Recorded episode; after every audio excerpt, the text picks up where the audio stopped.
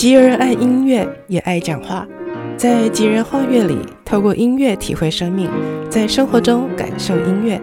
Bliss Jill，吉儿画乐。嗨，这里是 Bliss Jill，欢迎来到这里，跟我一起透过阅读以及音乐来体验生命。今天在节目单元呢，我们上个上个三个单元，我们分享了我的阅读笔记，那也就是我所呃阅读。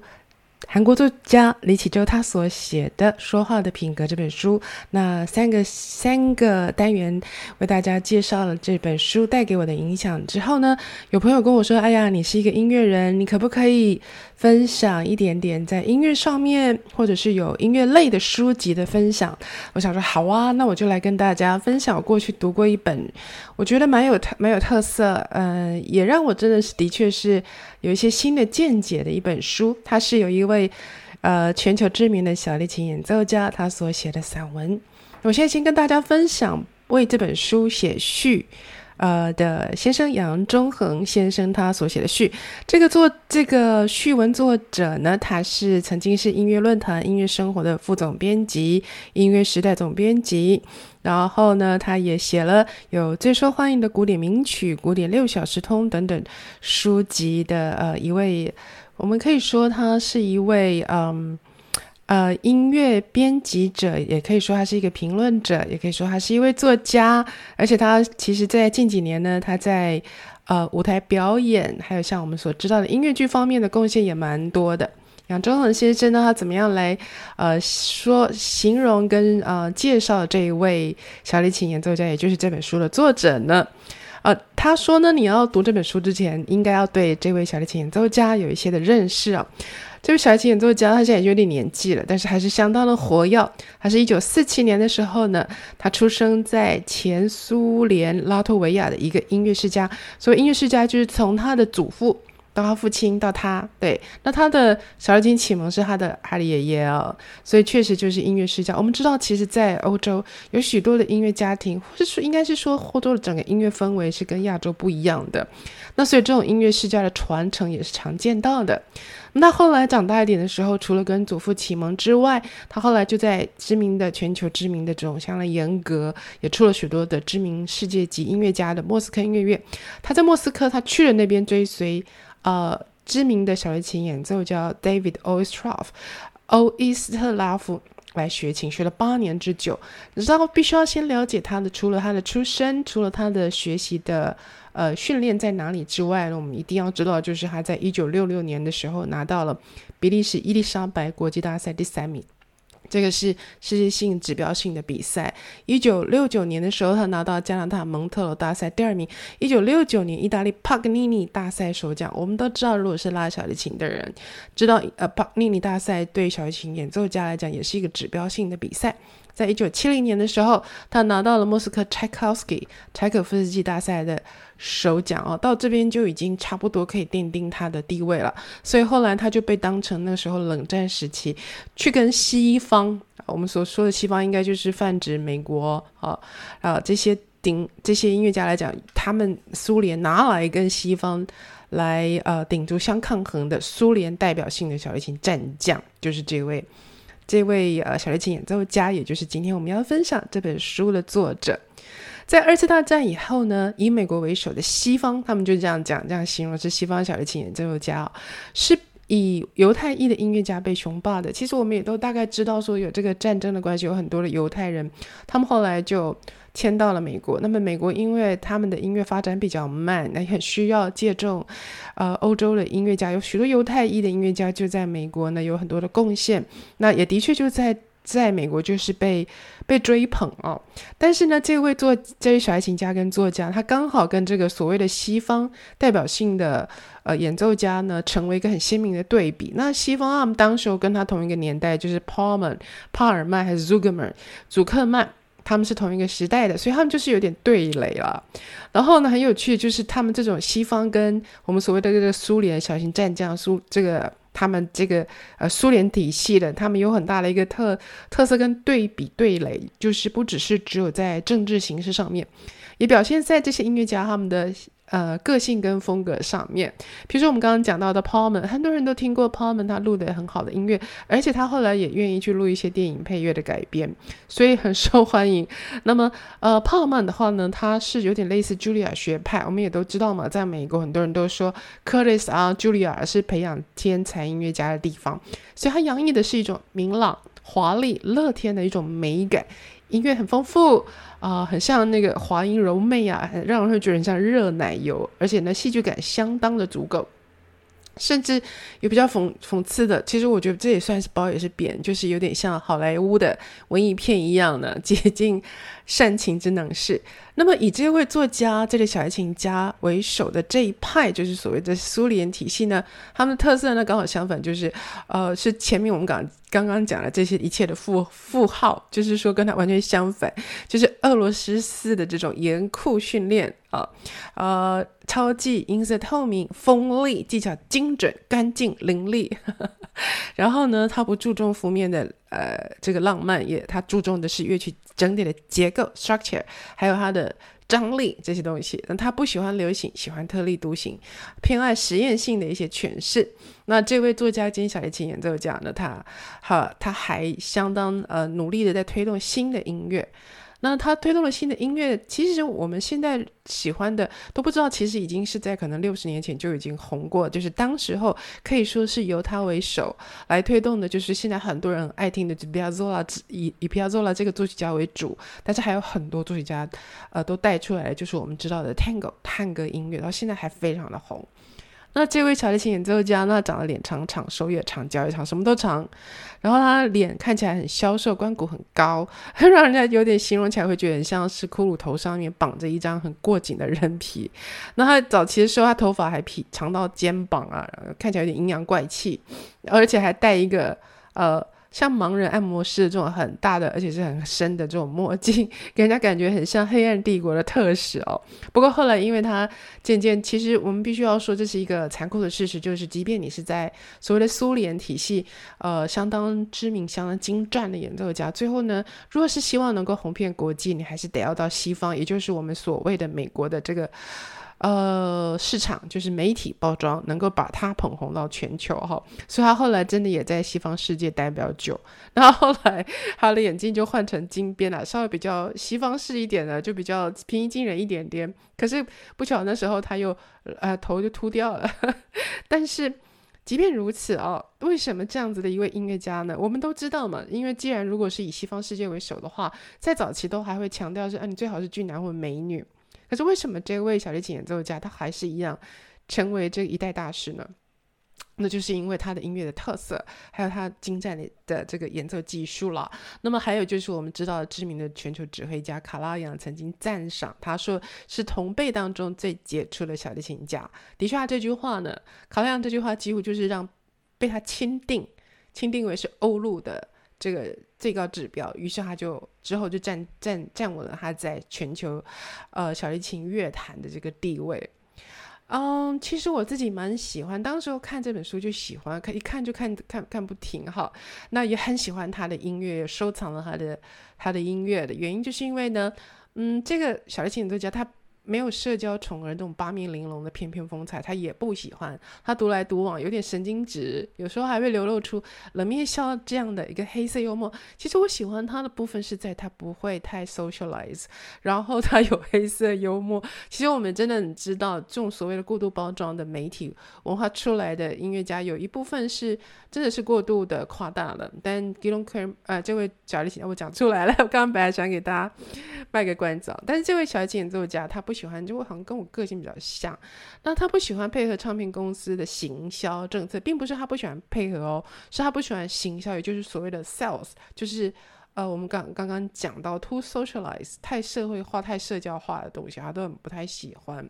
啊。不过他因为他真的是太有主张、太有主见了嘛，你看音乐那么突出，所以他常常跟他的这个 partner，就是他的音乐上的。呃，跟他合作的音乐家会有些冲突啊，哎呀，跟他很像的一些，像阿格利西啊，像那个像波格雷洛维奇啊，还有呃，Gold、Gold 这些人都跟他是比较接近一点的，他就会去捍卫他们，因为他了解他们。好了，那么这位小提琴演奏家呢，他虽然有这么多古怪的个性，但是他的演奏真的太特殊，也太精湛，所以在主流的嗯唱片市场都可以看得到他。比如说我们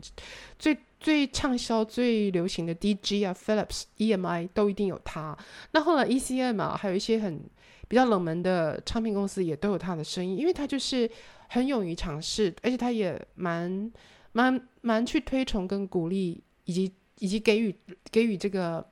呃，空间就是新音乐，所以一些很冷门的东欧作家的作品，一些别别无分号的唱片呐、啊，诶，你都会发现有这位小提琴演奏家他的他的痕迹啊，跟他的轮廓，所以这是我蛮欣赏他一点的，嗯，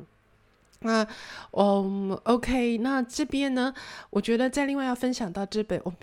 在这之前，我们讲到的是这位小提琴演奏家这个作家还有特色。那么，另外就是讲到这本书，为什么我喜欢他这本书呢？因为，嗯，他我们刚刚已经说过了嘛，他很不喜欢 socialize 的，所以其实我们可以透过他这本散文，呃，叫做《弦外之音》，今天要介绍这本，你可以看见他的一个随想。也也可以说是他用他的一个音乐家的角度看到了一个浮世绘，好像珍藏多年的一个剪贴簿，因为随想嘛，随笔。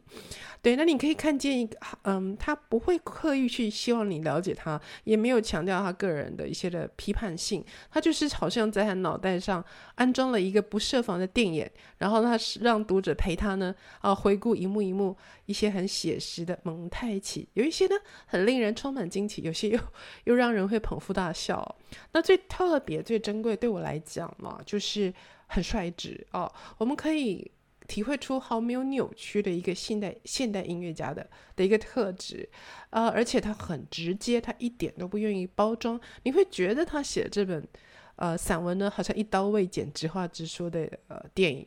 啊、呃，对，他完全就是不去掩饰自己有害羞、犹豫、自私、固执。他把他自己的弱点呢，他一点都没有客气的啊，就就把它给啊呈现出来。我们都知道，其实有很多时候媒体、市场包装，你当它过度市场化的时候呢，都是被包装了，都被神化了，哦、甚至于好像是一个大梦一样。但是他这本书《弦外之音》呢，真的就好像是把这个过度。包装的过头的夸张的真相，来一个灭火的动作，他来刺激很多人来来思考哦。那我就是喜欢他，呃，他会牺牲自己的隐私，他。他常常去说出一些颠覆成见的一些东西，他不说教，因为音乐界真的太多这种东西，那也不作假，因为音乐界太多假象了。好，OK，那他他知道他自己说的不一定大家会认同他，但是他勇于千山独行，这就是我欣赏他的地方啊。好啊，他。绝对不是一个虚伪的，也不是一个喜欢恭维的人。我们可以在他的书当中看到一切的真实。那刚刚说了这么多呢，这个作这个小提琴演奏家兼作者就是红极一时，现在还在国际乐坛上非常的活跃的 Gidon Kremer，基东克雷默。那我要分享就是他所呃他的笔下写的随笔，这是散文集，叫做《弦外之音》，因为他自己小提琴演奏家嘛。那我们今天要在节目里面跟大家分享其中的一。一篇是他从他早期刚出道的时候的一些呃乐坛的经历来分享。那现在我先跟大家分享，因为啊，既然他是小提琴奏家，所以我们在节目单元里面呢也会再分享多一点音乐。那他刚我们等一下的下一篇他的文章里头提到的一个他非常的应该说是崇拜，他从心里面非常的爱慕的一位。呃，小提琴演奏家兼作曲家，呃，Mills 他写了一首他自己常常演奏的曲子，就是帕格尼尼魂。那我们来欣赏一下，我们剧。接着再来跟大家分享他所写的其中一篇我觉得有感受的文章。哇哇！现在看了一下时间，已经讲了这么多了。那其实，当当我们要介绍一个相当的丰富的人的时候，你会发现，可能呢几天几夜都讲不完他。那时间因为已经太久的关系呢，那我们就把今天要跟大家分享他所写的散文，其中一篇我很喜欢的散文呢，那我们就留在下一次的单元再来跟大家分享。那我们现在就先分享他。先分享他所灌录的这一首 Mel Stan 他所创作的《帕格尼尼魂》，谢谢你收听 Bliss Jill，那我们就下回空中再会喽。